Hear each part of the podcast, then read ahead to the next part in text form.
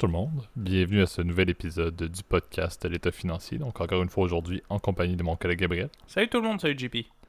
Et euh, pour ce nouvel épisode de la saison 4, on, a fait, on a fait le décompte avec Gab. je vous l'avais dit dans le dernier épisode que j'avais perdu moi-même le fil euh, euh, du nombre d'épisodes où on était. Et, une chance qu'on a regardé parce qu'aujourd'hui c'est le 99e, donc on aurait manqué probablement un, un milestone quand même assez significatif pour le, pour le podcast. Comme vous le savez, la, saison 4 se termine après 26 épisodes, donc ça devrait se terminer, je crois, le, lundi 27 euh, juin euh, qui s'en vient. Mais officiellement, le prochain, celui publié la semaine prochaine, sera notre centième. Donc, euh, Gab, un pensez bien qu'on se fera peut-être un, épisode spécial. C'est quand même assez significatif pour le podcast. donc, on, mousse un petit peu aujourd'hui, mais effectivement, on a, rattrapé les plans à la dernière seconde grâce au, petit rappel mental que je m'étais fait. Euh, désolé d'ailleurs de la publication qui est un petit peu avec un délai. C'est aujourd'hui, on l'enregistre le lundi 23 euh, justement. au Canada, cette, euh, cette fête de la reine ou Victoria Day, dépendamment de si vous êtes plus sous, sous la vision de l'Empire britannique ou bien au Québec, ce qu'on appelle également la fête des patriotes qui était, pour faire un petit cours d'histoire rapide, un petit peu notre, nos révolutionnaires nationaux euh, qui ont tenté de, de, contrecarrer les plans de la couronne britannique, euh, un peu comme nos, euh, nos, voisins du Sud, les Américains, ont, fait. Bon, Gab, tu peux. C'est là, où je, là où je vais un peu rire, mais bon, ça n'a pas duré très longtemps. Hein, ça n'a pas très bien fonctionné, mais c'est quand même important de, de, se rappeler. Mais tout ça pour dire, c'est pour nos auditeurs français, c'est quand même l'ironie de cette journée couramment, un congé férié du mois de mai, mais qui d'un côté est pour la couronne britannique et de l'autre côté est pour les les Canadiens français qui se battaient un peu contre la couronne. Bref, tout ça pour dire que ça explique pourquoi on a un petit délai. On était en férié aujourd'hui, euh, Gab et moi. Euh, mais on vous a quand même concocté un épisode assez intéressant, donc deux euh, au son de la cloche, deux sujets proposés par Gab d'ailleurs. Et, on, dirait qu'en en, cette prémisse justement du centième épisode, on revient dans nos épisodes forts de la saison 1 avec ce qui peut s'apparenter à être deux scandales. Un très très canadien, très québécois et un euh, au niveau de la France. donc, on, y va avec un retour aux sources. Euh, mais étant donné que ça va concerner certaines compagnies qui sont euh, listées, je vais te laisser Gab faire le disclaimer de début d'épisode. Ouais, disclaimer qui va s'appliquer aussi, en fait, pour les deux segments. D'ailleurs, je vais faire une petite modification aujourd'hui. Je dirais, c'est sûr que pour la première période, n'oubliez pas tout ce qu'on vous parle. Vous le savez bien dans le podcast, il s'agit que de notre opinion personnelle. Il ne s'agit pas d'une recommandation officielle de placement. Vous avez toujours à prendre contact avec un expert qui quiconque autorisé en fait à, à faire les dites recommandations, conseil financier, fiscaliste, avocat, euh, comptable, etc. Euh, quiconque donc autorisé dans là où vous vous trouvez pour effectuer les dites recommandations, euh, lui ou elle seule sera en mesure de pouvoir déterminer avec vous le meilleur placement disponible pour votre profil d'investisseur. Pour la deuxième partie, je tiens à le signaler aujourd'hui, et aujourd'hui, on va parler aussi d'une autre compagnie qui est un peu controversée. Euh, le but étant d'avoir un objet, on va avoir un, en tout cas un, avis, comment dire, euh, objectif. Le but, c'est euh, c'est pas évidemment de critiquer quoi que ce soit. On va parler que des faits puis des, choses qui sont sourcées dans la presse courante. Là, donc, ça ne sert à rien de s'énerver sur les réseaux sociaux à, à dire ah c'est tous des pourris, etc c'est des choses qui arrivent, je veux dire, euh, et, euh, et euh, bon, y a, pour le moment, il y a des enquêtes qui sont en cours, et on présume évidemment la présomption d'innocence. Pour le moment, on va se, on va toujours utiliser le conditionnel quand on va évidemment parler de cette affaire, parce que pour le moment, il n'y a pas de jugement ou quoi que ce soit, ou même de délibération. pour le moment, ce sont des accusations qui ont une très forte suspicion, pardon, suspicion évidemment de culpabilité, mais évidemment, c'est pas encore évidemment définitif. Voilà. Super. Donc, euh, merci euh, Gab pour le disclaimer. Donc, euh, Désolé au passant de mettre un peu emmêlé les pinceaux, c'est pas facile. Hein. Non, effectivement, mais, mais c'est un bon point de le soulever. Et puis, comme on l'a dit, dès qu'on parle de, de, scandale, il y a souvent effectivement les aspects juridiques qu'on survole très brièvement, mais que effectivement le, podcast n'est pas là pour prendre une position lorsque tout le monde, comme tu l'as dit, est toujours innocent sous preuve du contraire. donc, lançons en force avec le premier au son de la cloche. Parfait. Donc, euh, comme on vous l'a dit, un petit peu le scandale numéro un euh, de l'épisode euh, qui, est, qui est très, très montréalais, on se le cachera pas. On veut, on parler de Lightspeed et de Spruce Point Capital. donc, c'est, je vais faire une petite introduction puis je te passerai la balle par la suite. Mais Lightspeed, pour ceux qui, qui, ne le connaissent pas, c'est une compagnie qui a été fondée en 2005 par Dax Da Silva, qui est un, un CEO là, un petit peu controversé à, ses heures, mais un, un, CEO qui a quand même lancé une compagnie qui fonctionnait très bien, qui fonctionne encore à un certain point très bien, mais on, va en parler plus dans, dans la suite de l'épisode. Euh, cette compagnie-là œuvre surtout dans l'industrie euh, des. Euh, ils appellent ça des POS, mais c'est les, points de service ou un petit peu les technologies de, de, de, caisse enregistreuse, entre guillemets, là, pour, les, pour les commerces. Également un peu dans le commerce en ligne. C'est social à Montréal. A eu deux IPO, donc un listing à Toronto sur, le, sur le Toronto Stock Exchange en 2019 et sur le New York Stock Exchange aux États-Unis en 2020. on parle selon ce qui est mentionné. Et, je fais une petite prémisse justement de, ce qu'on va de ce qu'on va parler sous peu. On, on parle de 150 000 clients plus dans 100, euh, dans une centaine de pays également à, travers le monde. Euh, de l'autre côté, euh, Spruce Point Capital, c'est effectivement une compagnie de management. Je pense sont basés aux États-Unis. Peut-être New York, mais je m'avance, Gab, corrige-moi au besoin. fondé en 2009 par Ben Axler. Euh, et cette compagnie-là est reconnue pour prendre des positions, surtout des positions short euh, sur des compagnies et, de faire des analyses euh, en détail et surtout d'être des, investisseurs activistes qui vont vouloir justement prendre, d'une manière, publier leur, leur, rapport et en tirer profit à un certain niveau. Donc c'est certain qu'il y a ce, ce doute-là qui est important à mentionner toute l'histoire entre Lightspeed et, Spruce Point Capital découle justement d'une prise de position short de Spruce euh, vers, euh, euh, sur, sur Lightspeed et la publication là, autour, autour de, je pense que c'était 2000, 2021, je crois. Ouais, c'était fin, c'était, ça avait commencé, je crois, à l'automne 2021. C'est le 29 septembre 2021, effectivement, que, que le, rapport est sorti. Euh, puis je vais te laisser Gab en, parler un petit peu plus, mais à la sortie du rapport qui était quand même accablant là, avec plusieurs, euh, plusieurs faits, dans la logique justement de la discussion de présomption d'innocence qu'on on ne va pas prouver présentement, mais le, stock avait perdu, je pense, 11% à la journée de publication. Euh, du titre, on parlait à l'époque de Lightspeed qui tournait dans les dans les 165,87 dollars canadiens et, ou US. Mais c'était pas. Donc je pense que c'est du canadien sur celui-ci, on parlait du, du Toronto. présentement, je pense que c'est dans du 28 30 dollars à peu près par action euh, en, date, euh, en date euh, toute récente de la dernière fermeture des marchés. donc on se retrouve là avec encore une fois un, effet quand même assez notoire. Et, et Gab, tu prends parler un petit peu plus, c'est certain qu'il faut noter, puis ça c'est juste le dernier astérisque que je veux mettre. Oui, Spruce Point Capital a eu un impact important sur le titre, mais il faut quand même parler de la pandémie. Ça, c'est un petit, un petit alinéa qu'il faut faire. La, pandémie a un impact quand même assez drastique sur la croissance de Lightspeed. Donc, oui, ce que Gab, tu vas pouvoir introduire est notoire, a eu un impact et a encore un impact à ce jour.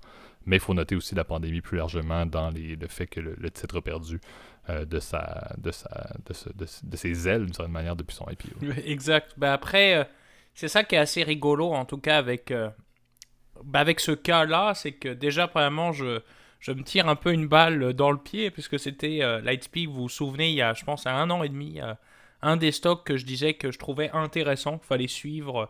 Euh, intéressant, évidemment, c'était pas une recommandation, hein, on se répète comme à chaque fois, mais que je disais que moi, je vais continuer à le suivre, et malheureusement, depuis ma, entre guillemets, ma watchlist, eh ben évidemment, Lightspeed s'est cassé les dents. Y a, heureusement, il y a personne qui s'est plaint, en tout cas dans les commentaires, euh, de dire Oh mon dieu, c'est quoi ce stock de merde, etc. Pardon pour le, langage grossier, mais bon, c'est vrai que c'était. Euh, c'est assez drôle ce qui est arrivé, et je dois t'avouer, moi-même, je me suis laissé un peu berner euh, dans cette histoire, en tout cas, de ce stock-là.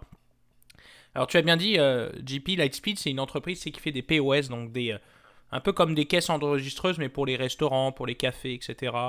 souvent, en fait, c'est-à-dire que tu peux prendre des commandes sur le logiciel. C'est comme une tablette sur laquelle tu peux connecter par exemple ton compte Uber Eats ou ton compte par exemple euh, Skip the Dishes ou toutes les plateformes en gros qui existent euh, là où vous vous trouvez, la DoorDash, enfin je vais pas non plus toutes les sortir là, mais bon, je pense que vous connaissez euh, Uber Eats en premier là.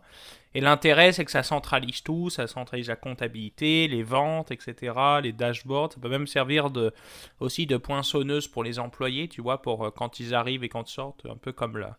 Le truc c'est qu'ils vérifient euh, que tu arrives bien au travail, là, tu vois. Et Bref, ce système-là était assez innovant et je te dirais, il continue à être très innovant. Euh, je trouve que Lightspeed fait un produit qui est évidemment euh, très beau et très, très intéressant, comparable à ce que font fait par exemple Square, par exemple avec leur Square Terminal ou euh, leurs autres produits, j'en ai parlé plein de, plein de fois là, de, que j'adorais cette, compagnie-là et que je la suivais évidemment.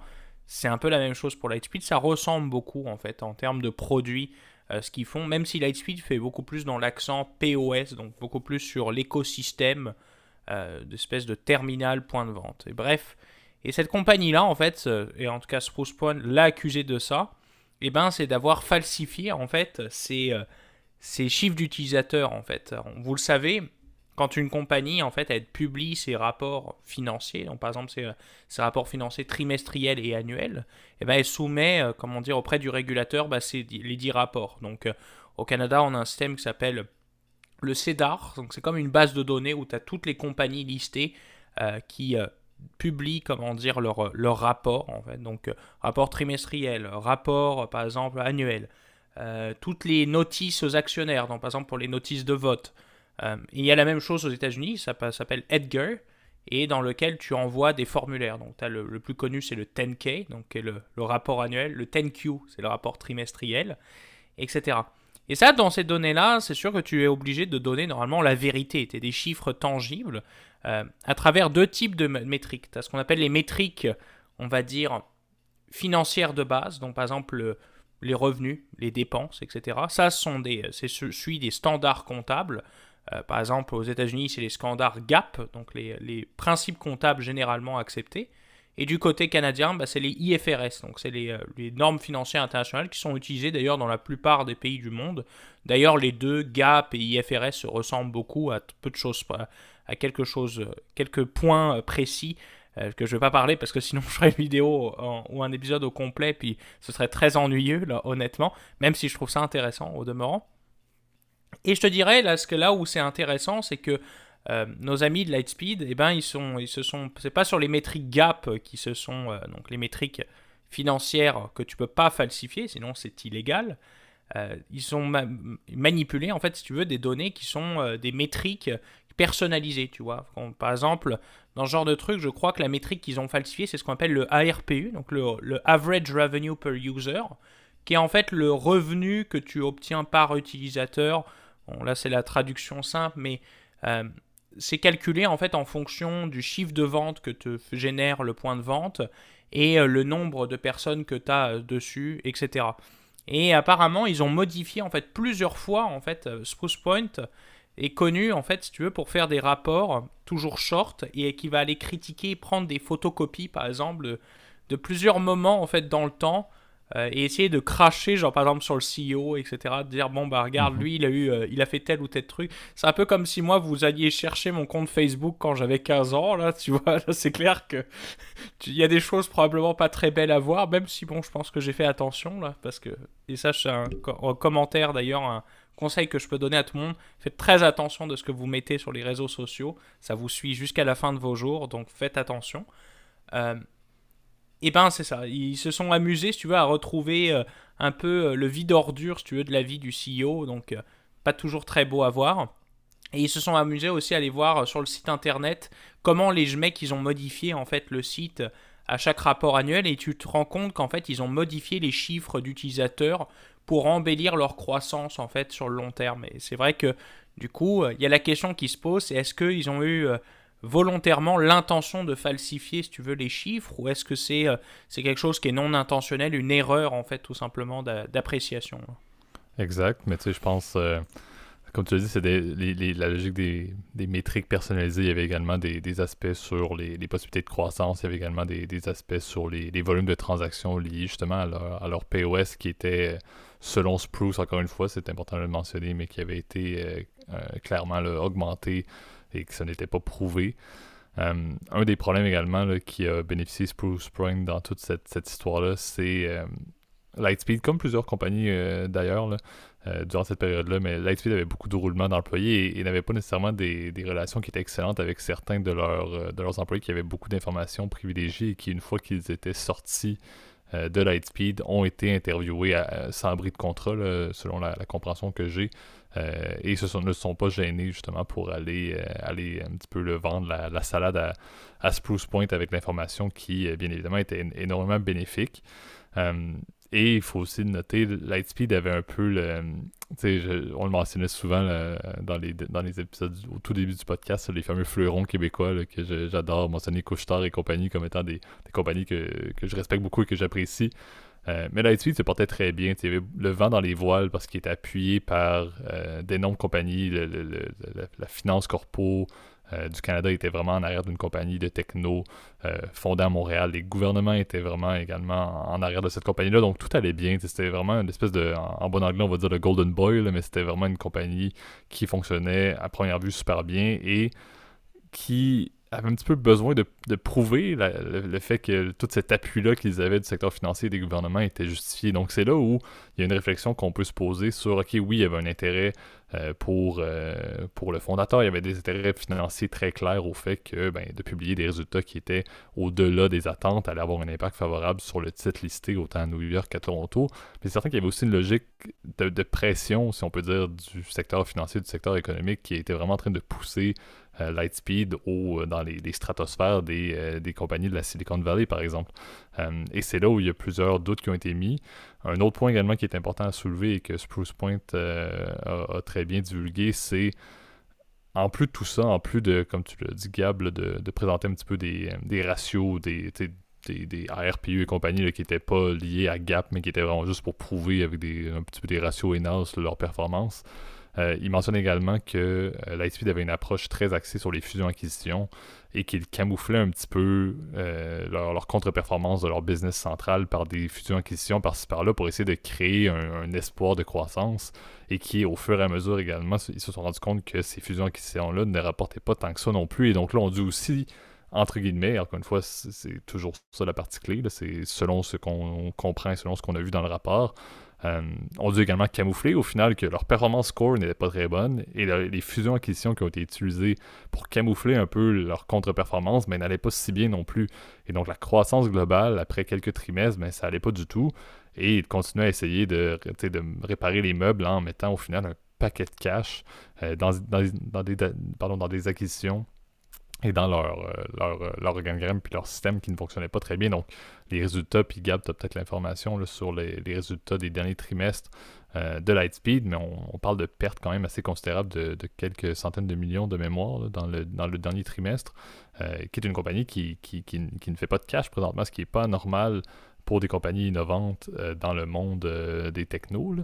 Euh, mais c'est certain que c'était quand même un petit peu décevant de voir la performance actuelle de, Lightspeed malgré tout ce qui prévalait et surtout dans le contexte où ben, la fin de la pandémie devrait amener un certain, euh, une certaine croissance officielle de leurs besoins. C'est là que ça se passe en fait pour Lightspeed. Les deux dernières années et demie ont été difficiles, c'est certain, pour des POS, mais c'est le temps présentement et est-ce que la performance va reprendre ben, C'est dur à dire, surtout quand on regarde que l'espèce d'analyse de Spruce Point en termes de cours cible, ben, ils sont pas mal dans les tranches du cours cible que Spruce Point avait soulevé. la, chute, la pente fatale qui a eu lieu, ben, Spruce Point est pas mal pile là. Est-ce que c'est Spruce Point qui a causé le fait qu'on se retrouve dans les 30$ par action? Maybe. Mais c'est certain que c'est pas mal représentatif de ce qui était, de ce qui était mentionné lors du rapport de, fin 2021. Ouais, bah, plusieurs points à apporter euh, juste euh, pour, euh, pour compléter ce que tu as dit, JP, qui était très complet. je te dirais, oui, tu as bien raison, en fait, pour le coup, sur ce l'histoire du goodwill, parce que c'était c'était ça, de, je crois, qui, qui faisait affaire, là, qui était la question centrale, en fait, par rapport, pour le coup, des métriques gap, parce que là, pour le coup, le goodwill est quelque chose de très important en fait. Quand une compagnie en fait achète une autre, elle met euh, dans son bilan en fait un, petit euh, un compte spécial qu'on appelle le goodwill, donc ou écart d'acquisition en français. Euh, et le goodwill en fait, c'est normalement c'est quand tu payes une compagnie plus cher que sa valeur au livre, et eh ben tu le rentres dans ce dans ce compte là. Et si l'entreprise que tu as achetée ne vaut plus le coup, normalement ce goodwill est censé être supprimé progressivement. On appelle ça un impairment en anglais ou une charge de, je sais plus, d'amortissement, de, dépréciation du goodwill euh, en français. Et euh, évidemment, ça vient réduire ton bénéfice par action. Et euh, là, pour le coup, si tu veux, il serait, Spruce Point aurait dit qu'effectivement, normalement, ils auraient dû effectivement déprécier ce goodwill-là parce que leurs investissements dans leur nouvelle fusion-acquisition, donc leurs nouvelles, leurs nouvelles entités qui viennent d'acheter, est peu profitable. Et donc normalement, tu dois impair le goodwill.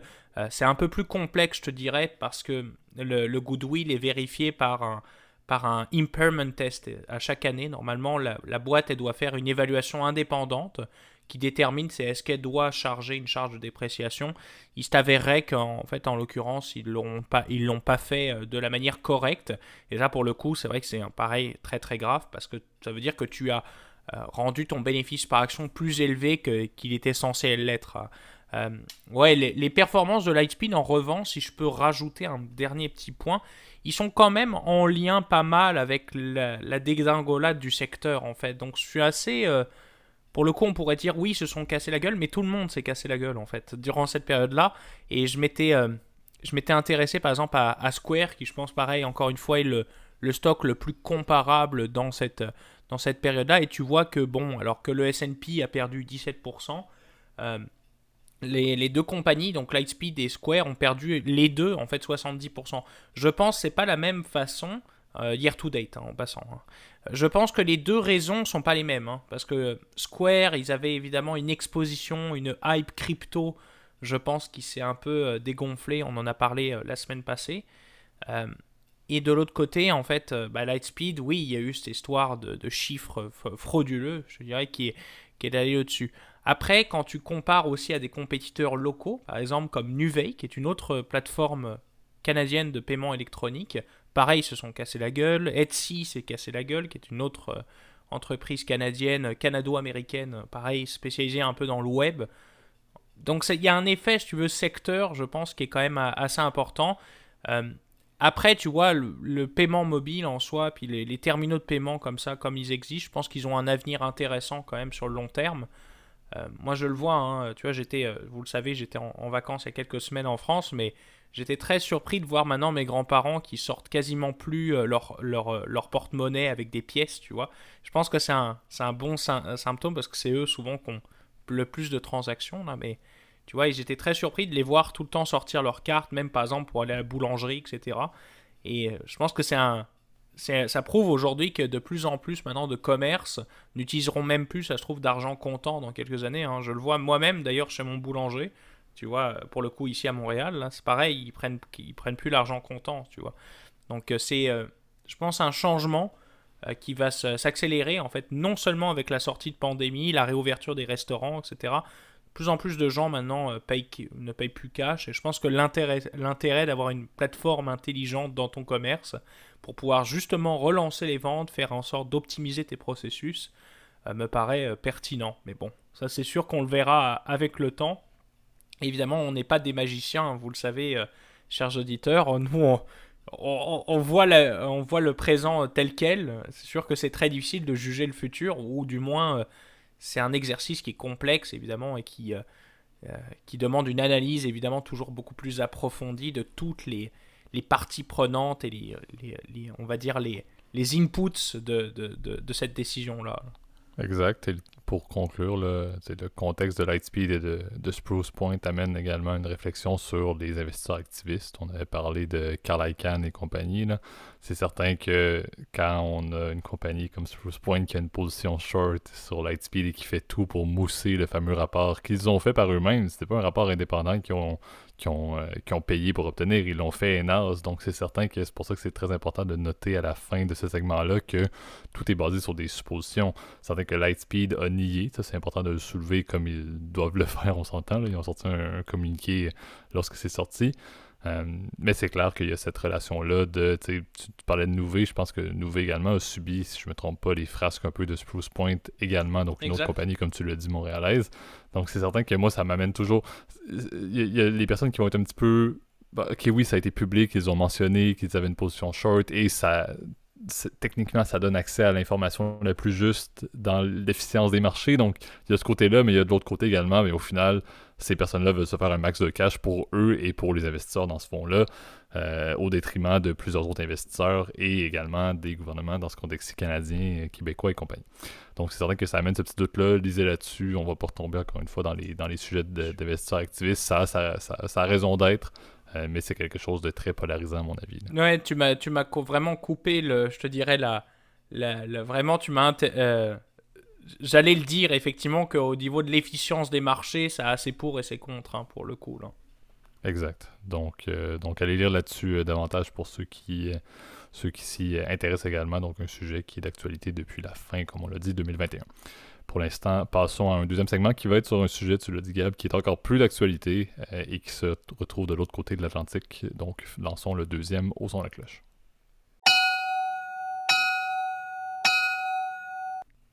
Parfait. Donc, euh, deuxième partie, encore une fois, deuxième scandale. Donc, le scandale euh, McKinsey cette fois-ci, euh, qui est fortement corrélé avec. D'ailleurs, je pense, si je me trompe pas, c'est venu au jour avant le premier tour des élections françaises, quelques jours avant le premier tour des élections françaises. et ce n'est toujours pas conclu, comme tu l'as dit, Gab. Présomption d'innocence est toujours important dans ce deuxième segment-là. Euh, mais McKinsey, qui est un cabinet conseil américain quand même assez, euh, assez notoire, euh, qui depuis une dizaine d'années fait également énormément de, d'affaires euh, en France en, consulting et surtout depuis que Macron est, dans le est, président? de la République. J'essaie de, en fait, j'avais j'essaie de trouver c'était quoi l'équivalent du bureau ovale euh, du gouvernement américain pour, euh, pour l'Élysée. L'Élysée, voilà. mais au final, dans, dans l'Hexagone, l'île de France, bref, je vais sortir toutes les termes, la terminologie que je peux que je peux connaître. Mais effectivement, depuis que Macron est, au pouvoir, là, McKinsey a beaucoup plus de contrats. Euh, fait quand même énormément d'argent, si je ne me trompe pas. Euh, également, il y a une corrélation directe avec les dépenses du gouvernement avec des cabinets conseils. Euh, je pense en 2021, on parlait de 893,9 millions d'euros pour l'ensemble des ministères qui a été dépensé avec des cabinets conseils, dont McKinsey. Bien évidemment, McKinsey n'était pas le seul. et le, débat et le scandale et la, la, problématique derrière ça vient du fait que McKinsey, comme on l'a dit, grande corpo américaine, euh, a des liens directement avec les gouvernements, fait énormément de business en France, mais a un doute sur de l'optimisation fiscale, si on peut dire ça en termes polis, ou de juste de l'évasion fiscale. On, ne paye potentiellement pas les impôts qu'il devrait euh, au niveau des impôts sur les sociétés en France depuis les dix dernières années. Euh, d'opération en France. Donc c'est scandale, c'est sorti encore une fois un petit peu pour mettre, je crois, du venin dans la campagne de Macron. Bon, Macron a été réélu, maintenant il faut quand même euh, avoir une certaine résolution et un petit peu plus d'informations sur ce, sur ce dossier-là. Donc, je te laisse, euh, Gab, euh, poursuivre sur, sur le sujet que tu connais d'ailleurs beaucoup plus à, ta recommandation d'ailleurs. Ouais, bah, je trouvais que c'était intéressant de parler du scandale McKinsey parce que on n'a pas eu l'occasion d'en parler pendant la campagne. Vous savez, on a, on a précédé rester un peu neutre en fait, de manière générale. Et ceux qui m'accuseront d'ailleurs d'être un, un macroniste de combat bah, pourront s'en défaire, euh, pourront euh, annuler leurs tweets sur le commentaire, puisqu'aujourd'hui on va quand même parler de quelque chose qui a quand même beaucoup en lien, si tu veux, avec, euh, avec en tout cas la présidence Macron, puis les deux, les deux gouvernements qu'on a eu en tout cas durant le premier quinquennat. vous le savez d'ailleurs, on a un nouveau gouvernement qui a finalement été nommé cette semaine, en fait la semaine passée, puisqu'on on enregistre aujourd'hui un peu plus tard que d'habitude. Mais c'est ça, donc le scandale McKinsey, en fait, ça remonte euh, je pense que l'étincelle, si tu veux, qui a fait remonter en fait pas mal l'affaire, en fait, euh, c'est euh, durant le Covid, en fait, le gouvernement a dépensé plusieurs centaines de millions d'euros, en fait, pour bah, faire appel à des consultants externes. Pour, c'est une pratique qui est quand même assez courante, même aujourd'hui dans les entreprises. Hein, vous le savez, les quatre grands cabinets du Big Four, donc EY, KPMG, PwC et, euh, et, Deloitte, évidemment, euh, sont très connus. il y a aussi les fameux BBM, donc avec Bain, Boston Consulting Group et évidemment McKinsey. Eh ben, ce sont euh, des compagnies qui sont, si tu veux, spécialisées dans plein de domaines. Hein. Tu peux les appeler pour plein de choses. Aujourd'hui, toutes les entreprises qu'on connaît aujourd'hui font appel à des consultants sur des sujets très variés, hein. mais bon, les gouvernements aussi. C'est vrai que c'est devenu une pratique assez courante. Et elle pose la question aujourd'hui de ben, pourquoi on paye ces mecs-là, en fait. Et euh, bon, il s'est avéré, en fait, que des contrats publics, on a payé plusieurs dizaines de millions d'euros, en fait, ont servi à faire euh, euh, des decks, comme on dit, donc des PowerPoint qui sont pas très intéressants, en fait. qui, ça fait un peu cher le PowerPoint, si tu veux. Et on a payé ça, évidemment, une, une fortune. Et, entre, et Deuxième problème, c'est qu'après avoir une commission, tu veux, parlementaire qui avait été nommée, je pense justement, sur les activités euh, de McKinsey en France, il s'est avéré qu'en fait, eh ben, qu'ils ont menti en fait sur serment, en fait, qu'ils ont, euh, ils ont menti sur la situation, la, situation fiscale du groupe. Et il s'avérait qu'en fait, le McKinsey n'a payé aucun euro en fait d'impôt sur les sociétés en fait en France. Et il s'avérait que ils ont même une, régularisation depuis plusieurs années et plusieurs problèmes avec Bercy, donc le ministère des Finances, justement sur la situation fiscale, si tu veux, du groupe. Et donc, euh, bon, ce qui a fait scandale, c'est que non seulement ils ont menti, euh, comment ça se fait qu'une entreprise qui fait euh, rien qu'en comment dire en, en revenus sur les donc les revenus de, de, McKinsey en, pour le groupe en France c'est à peu près 330 millions de chiffre d'affaires donc revenus seulement pas on ne prend pas en compte les dépenses donc pas le bénéfice avec quand même un certain pourcentage aussi qui vient de l'argent public et que ces gens-là ne payent pas d'impôts en France, tu veux. Alors évidemment, ils se diront, bon, bah, nous, on a fait de l'optimisation fiscale, mais c'est vrai qu'en période électorale, ça fait pas bon feu, ça fait pas bonne presse.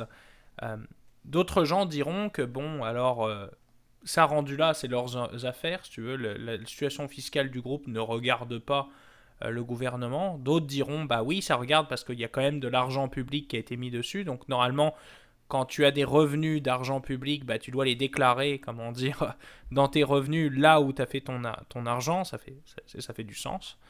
bon, c'est des questions, si tu veux, qui sont un peu euh, problématiques, et je dois t'avouer, le, pouvoir macroniste a essayé d'éviter le sujet euh, pendant la campagne. Comment ça se fait qu'aujourd'hui, euh, l'État dépense quasiment plus d'un milliard, hein, parce que c'était 893, ça c'était juste dans les ministères, si on prend en compte toutes les administrations locales, les régions, les les départements, eh ben on dépasse le milliard d'euros et euh, c'est de l'argent, j'ai l'impression, tu vois, on ne sait pas trop à quoi il sert. Est-ce que réellement les consultants font un bon travail? Bah, On se rend compte que parfois c'est un peu le problème. On a l'impression que tu payes un peu cher pour pas grand-chose. Ben, exact. Ça a toujours été un peu notre avis. entre Gab et moi, euh, on a eu toujours un petit peu de, dérision euh, assumée envers les, cabinets de consulting en disant on peut consulter sur tout. Euh, heureusement et malheureusement, dépendamment de votre perspective. Un peu dans, l'axe également de notre premier segment, bon, McKinsey s'est défendu, là, mentionné avoir payé le 422 millions d'euros d'impôts et de charges sociales entre 2011 et 2021. Donc, bien évidemment, il n'allait pas non plus laisser la nouvelle de fin mars couler sans, sans, répondre. Donc, bon, comme toujours, ça reste à débattre, ça reste à discuter. Euh, mais je pense que c'est effectivement une problématique euh, importante et, ça met au jour, euh, malgré le fait que je crois que c'était du 5 à 10 de, du chiffre d'affaires qui était lié au secteur public pour McKinsey. Donc, ils font énormément d'affaires avec le, monde corporatif français. donc, bon, ça reste quand même qu'ils devraient payer des impôts, peu importe d'où est-ce que la source vient. on s'entend là-dessus. Mais c'est certain que la problématique supplémentaire au-delà de cela, c'est ben, le gouvernement avec le fait que c'est assez drastique la croissance de l'utilisation de, de, cabinets de consulting dans les dernières années, je pense que c'est important effectivement de savoir avec qui ils font affaire et surtout de s'assurer que ces compagnies-là euh, ont leur euh, retournent leur dû euh, fiscal envers le envers le, pays, surtout quand c'est des compagnies en plus qui sont américaines ou internationales. je pense que ça amène un débat quand même sociétal qui peut être qui peut être majeur. Un, encore une fois, quand le service offert est, encore une fois justifié parce qu'on ne sait pas les bénéfices réels et qu'en plus de ça, cette compagnie étrangère-là ne contribue pas en retour. Euh, je pense qu'il y a une problématique et, je riais, euh, certains, quelqu'un avait écrit le fait que euh, McKinsey se justifiait presque d'avoir payé des impôts en disant que les salaires qui avaient été versés à des employés français, eux, ils avaient payé des impôts sur leurs revenus personnels. Donc, c'est, un petit peu l'ironie. Les, les, chiffres de McKinsey sur nos, nos, fiscaux ont été payés, en fait, juste sur les salaires qu'on a versés. Pierre-Paul a payé ses impôts, donc on est correct, euh, on, est, on, est, on est juste, on s'entend que c'est pas comme ça que ça fonctionne, mais certains disaient que les chiffres étaient peut-être biaisés avec euh, littéralement les charges fiscales des employés. Donc ça, on espère que c'est pas le cas, mais, mais je pense qu'il y a encore beaucoup d'eau à couler sous les ponts avant qu'on ait l'information globale. Et moi, ce que ça, me rappelle, c'est que si on ramène ça de notre côté de l'Atlantique ici, mais ça me rappelle aussi que c'est sûr que c'est un problème similaire avec les cabinets de consulting et tout gouvernement à l'échelle internationale. Donc, c'est, c'est, un, c'est un doute et encore une fois, je, je, suis biaisé par le fait que, bon, le consulting, j'ai encore des preuves à, me faire moi-même avant d'avoir une opinion favorable là-dessus. Euh, mais c'est certain que ça ne me surprendrait pas que c'est plus fréquent qu'on peut le penser euh, ce genre de, de pratique-là euh, déloyale et que le, fait qu'ils ont une main au gouvernement, ben ça, malheureusement, ça tombe un petit peu sous le tapis et ça devrait pas être le cas. Euh, mais effectivement, je pense qu'il y a de l'imputabilité qui doit avoir lieu. Il y a également, j'allais dire des audiences euh, publiques comme on peut le voir, mais si on regarde ce qui se passe aux États-Unis quand une euh, corporation se ramasse devant le, Sénat ou la Chambre des représentants, souvent ça fait un show pendant une semaine, ça dit pas grand-chose, et puis on se rappelle que Zuckerberg avait l'air d'un robot et c'est tout, donc c'est certain que des audiences publiques, ça mènera pas grand-chose, c'est plus du bruit, donc euh, c'est un petit peu inquiétant de voir est-ce que cette pratique-là pourrait changer, est-ce que ça pourrait être une pénalité de quelques centaines, dizaines de, millions euh, d'euros pour, euh, pour McKinsey et après ça ils font ce qu'ils veulent. C'est un petit peu ça qui est inquiétant. Je vois pas une résolution où euh, effectivement chaque sou, chaque denier qui devrait être payé par, par McKinsey va l'être. On dirait que je vois pas l'avènement de cette situation-là et on fait ça fois, selon moi, l'ensemble des cabinets de, consulting que tu as mentionné, Gab, et ce en France comme ailleurs. Ouais, et puis après, bon, c'est sûr que si tu compares des pommes avec des pommes, bah les dépenses de consulting, on l'a dit, c'est à peu près un milliard d'euros. Il faut savoir que le budget du gouvernement français, c'est 890 milliards d'euros. Donc, on va dire, c'est un peu une aiguille dans une botte de fin. Mais c'est pour le principe, je pense. C'est là où ça pose question. Et tu l'as bien dit, euh, ça fait des années aussi que même, parfois même dans les entreprises, on ricane de l'intérêt en fait des consultants qui parfois sont payés euh, très cher euh, à, pas grand chose. Je vais pas citer de nom évidemment là dans l'exemple que je vais donner, ni citer de nom ni d'entreprise en particulier, mais quelqu'un de ma famille, tu vois, quand j'avais eu l'idée en fait d'avoir de faire ce, sujet d'épisode et m'ont dit ah bah nous, chez nous aussi hein, ils ont ils ont fait euh, des recommandations qui faisaient aucun sens tu veux finalement qui ont été appliquées évidemment dans une entreprise et qui au final sont avérées être l'inverse en fait de ce qu'il faut faire euh, tu vois par exemple bon si on revient par exemple dans l'exemple français euh, McKinsey, je crois, avait recommandé en fait au début du mandat de Macron de supprimer des allocations pour les jeunes. Donc, en l'occurrence, je crois c'est les APL, que moi-même j'ai eu à l'époque, euh, tu vois, euh, ça date d'un bout, euh, ça fait plus de 6-7 ans maintenant, là, mais... et c'est un montant souvent qui est assez symbolique, si tu veux, pour les étudiants, tu vois, pour les aider juste à, à mettre de la, bah, de la, nourriture dans le frigo, hein, tout simplement, là. Et ils avaient eu l'idée, si tu veux, de le couper de quelques euros, mais si tu veux, pour, le, pour réduire les frais, d'un point de vue image, et je te dirais, au niveau du symbole, c'est assez catastrophique, parce que tu veux, c'est là, pas là où vraiment les, où le problème est. Si tu veux, en France, je pense que le problème aussi, il est euh, dans plein d'endroits, mais principalement, je te dirais, dans la fraude, la fraude, en fait, la fraude surtout aux prestations sociales. On sait que c'est une, c'est une dépense qui est énorme. La fraude fiscale aussi, bon, même si elle est assez difficile à, à comment dire, à quantifier, les deux hein, d'ailleurs.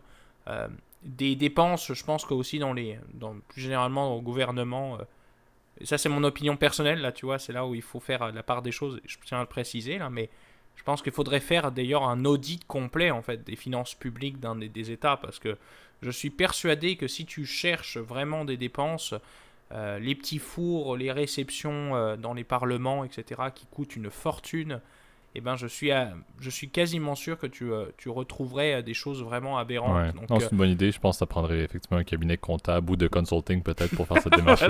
c'est là où ça devient un peu ironique. C'est que bon, pour trouver ça, il faut prendre une tierce partie qui serait payée. Donc, euh, c'est assez, euh, c'est assez ironique, mais bon, je, je suis persuadé que. Je pense que Macron devrait occuper ses dimanches au lieu d'aller faire la file à la durée qui, qui, ouvre les livres comptables avec, euh, avec feu, euh, feu Édouard Philippe et, let's go, c'est le temps. Exact, exact. Mais bon, enfin, je pense que.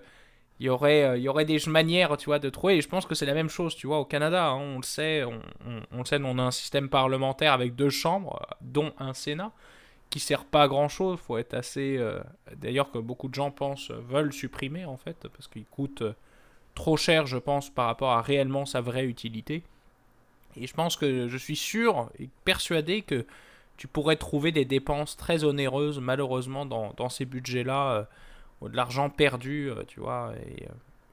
Donc c'est quand même un milliard, mais c'est pas rien, si tu veux. C'est pas rien, mais c'est pour le symbole aussi de la, la Macronie, tu m'excuseras du terme, parce que c'est même les commentateurs politiques l'utilisent, et ben de cette manière-là de, de, privatiser tout, etc. Alors parfois, c'est malheureux, mais les, euh, souvent les fonctionnaires français sont quand même assez compétents, ils ont des, examens, je pense, euh, très complexes et sont souvent de très bonne qualité.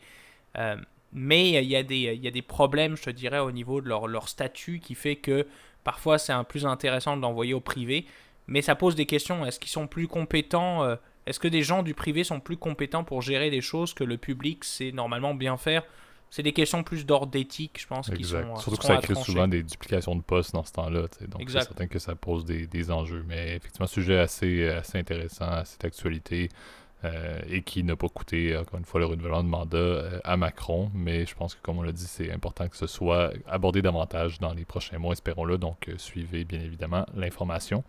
Euh, D'ici là, euh, c'est ce qui va euh, conclure l'épisode d'aujourd'hui. Donc, comme on l'a dit, le, le 99e euh, déjà du podcast, le centième étant le, prochain. Donc, dès qu'on va conclure, je vais commencer à penser à ce qu'on peut faire pour celui de lundi prochain. Question de, de faire quand même un petit peu différent pour, euh, pour ce milestone. Encore une fois, c'est pas un milestone si significatif parce qu'on sait très bien que la volonté que le podcast continue encore pendant bien des années. donc, c'est certain que 100, 100 épisodes, c'est beaucoup, mais à mon avis, on, célébrera le, millième davantage, qui n'est pas tout de suite, euh, certes, euh, mais tout de même. Et avant toute chose, avant de rendre l'antenne, comme d'habitude, Gab, je te laisse le mot de la fin. Ne oubliez pas de partager notre contenu si ça vous a plu, à mettre un petit like, un petit commentaire sur la page YouTube. C'est la meilleure façon, je te dirais, de rentrer avec nous en communication. Vous le savez, chers auditeurs. Donc, vous le savez, donc sur les plateformes audio, on est toujours disponible. Apple Podcast, Spotify, Overcast, Google Podcast, Amazon Podcast, Deezer. Euh, bref, toutes les plateformes, normalement, vous cherchez l'état financier podcast, vous devriez nous retrouver.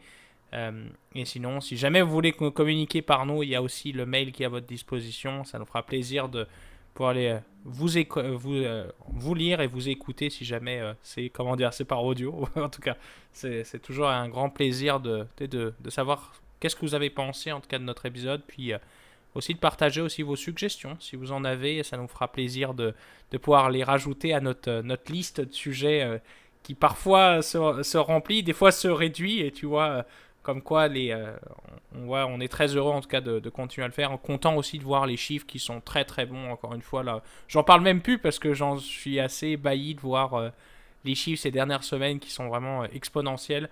Merci encore pour votre fidélité. Et en tout cas, moi je vous souhaite à tous une très bonne semaine. Bonne semaine, tout le monde. Salut.